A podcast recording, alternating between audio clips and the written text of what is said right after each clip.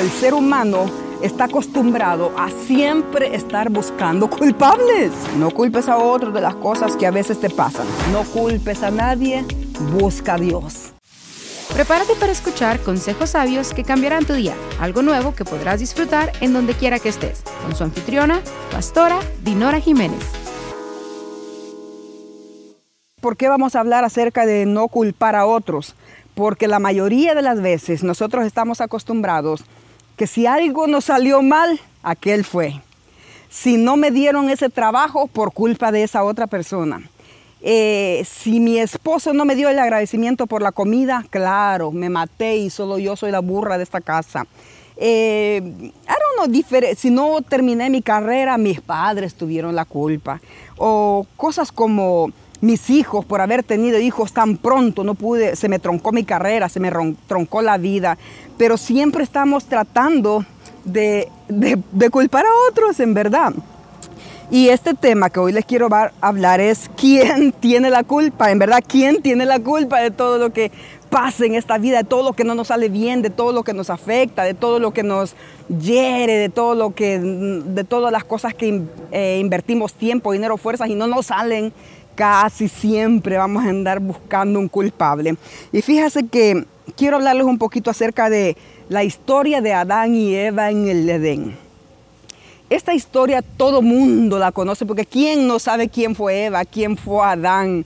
Eh, dice la Biblia en el libro de Génesis 3, 9 al 13, dice, pero Dios llamó al hombre y le dijo, esto es cuando Eva pecó porque se comió el fruto prohibido, ¿se acuerdan?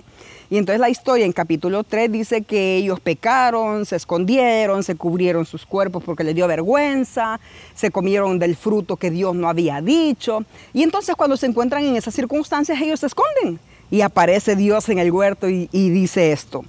Pero Dios llamó al hombre y le dijo, ¿dónde estás tú? Y él respondió, ay Señor, es que oí tu voz en el huerto y tuve miedo y tuve miedo porque estaba desnudo y por eso me escondí. Y Dios le dijo, pero ¿quién te dijo que estabas desnudo, Adán? ¿Has comido el árbol que yo te mandé que no comieras, Adán? Y el hombre le respondió, la mujer que tú me diste. Ahí comienza culpando a otros. Adán le dice, tú tienes la culpa, Dios. Tú tienes la culpa por haberme dado esa mujer que me diste.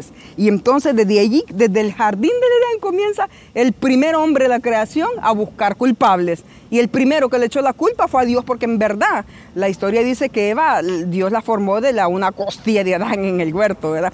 Entonces desde ahí podemos darnos cuenta que el hombre o el ser humano está acostumbrado a siempre estar buscando culpables. Y mira lo que dice esta historia, es bien impresionante. ¿Cómo es posible que Adán haya hecho eso con Dios? Le dice la mujer, pero que tú me diste. Entonces no le, le está echando la culpa a Dios. Entonces, muchas de las veces nosotros estamos esperando un milagro. Queremos que Dios nos bendiga, queremos que Dios nos dé, queremos que Dios nos hable, queremos una respuesta divina, queremos ciertas cosas. Pero cuando llega la oportunidad, entonces lo que tratamos es de echarle la culpa al otro. Mira, si hubiera sido tan fácil para Adán que le dijera, ay Señor, cometí un error. Ay, metí la pata, Señor. Perdóname. I knew. Yo sabía que de ese árbol no podía comer. Pero mira lo que le dice. Tú me diste esa mujer y ella me, me, me condujo a pecar. Cuando se te presente una oportunidad, no culpes a otros. Ese es mi consejo de hoy. Porque si tú eres de los que siempre están culpando a otros, te estarás perdiendo de muchas bendiciones. Los quejones ya perdieron mucho. Hay gente quejona que ya perdió mucho. Pero tú debes de aprovechar la oportunidad. Así como cuando Dios apareció, Adán, Adán, ¿dónde estás? Era una oportunidad para decir, ay Señor, me da vergüenza, me dio pena, me arrepiento, perdóname. Pero ¿qué fue lo primero que dijo? La mujer que tú me diste. En otras palabras, tú tienes la culpa, Dios, porque si no me hubiera dado esa mujer, yo no hubiera cometido eso, ¿verdad? Entonces, no culpes a otros, no culpes a otros de las cosas que, que, a veces te pasan. Porque estas personas no, no tienen las oportunidades, llegan y las pierden. Eh, me, me, viene a la mente la historia bien impresionante del estanque de Siloé. ¿Sabes que en este estanque había un hombre que tenía 38 años. Y si quieres, para que lo veas que no estoy mintiendo, te lo voy a leer en San Juan 5 al 7. Dice, eh, Dios llega, era el estanque de Siloé. En este estanque la historia dice, cuando tú quieras, si quieres saber más, está en Juan 11, 5 al 7. Ahí está la historia de, de este hombre que había estado enfermo eh, cerca de este estanque. El estanque tenía cinco puertas y en cada puerta dice que estaban amontonados todos los enfermos, los paralíticos, los leprosos, la gente de todo tipo de enfermedades. Y entonces la historia dice que, que este hombre enfermo tenía 38 años postrado en una camilla en el suelo. Lo impresionante es que como nuestro Señor Jesús no se mete por una puerta donde están los montones de enfermos, se, se va donde está tirado el leproso allá, así como un estanque como ese. Era una, era una pila hecha de ladrillos, de cosas como esas. No era la gran cosa, pero era en ese estanque aparecía periódicamente, de vez en cuando, un ángel que agitaba las aguas y al agitarse las aguas y era cosa así de segundos. Entonces tenían que estar pilas, alertas, todos, porque en el momento que el ángel caía al agua, dice que los lograban entrar y se zambullían, quedaban limpios de lo que fuera. Bueno, este hombre enfermo había estado ahí por 38 años y la historia cuenta que cuando Jesús llega le dice, eh, ¿y quieres ser sano? Ay Señor, pues es que ya lo he intentado, por 38 años he intentado llegar allí, pero otro llega antes que yo y siempre echándole la culpa al otro. Mira lo que dice. Eh, cuando Jesús le dice, ¿qué, tienes? ¿Qué tienes? Eh, y él le dice, he estado enfermo, ¿quieres ser sano? Y él le dice, ah, bueno, en San Juan 5.7, mira Señor, le respondió el enfermo, que no tengo quien me meta en el estanque cuando se agite el agua. Y mientras que yo voy, otro llega antes que yo. En otras palabras, siempre culpando a otros.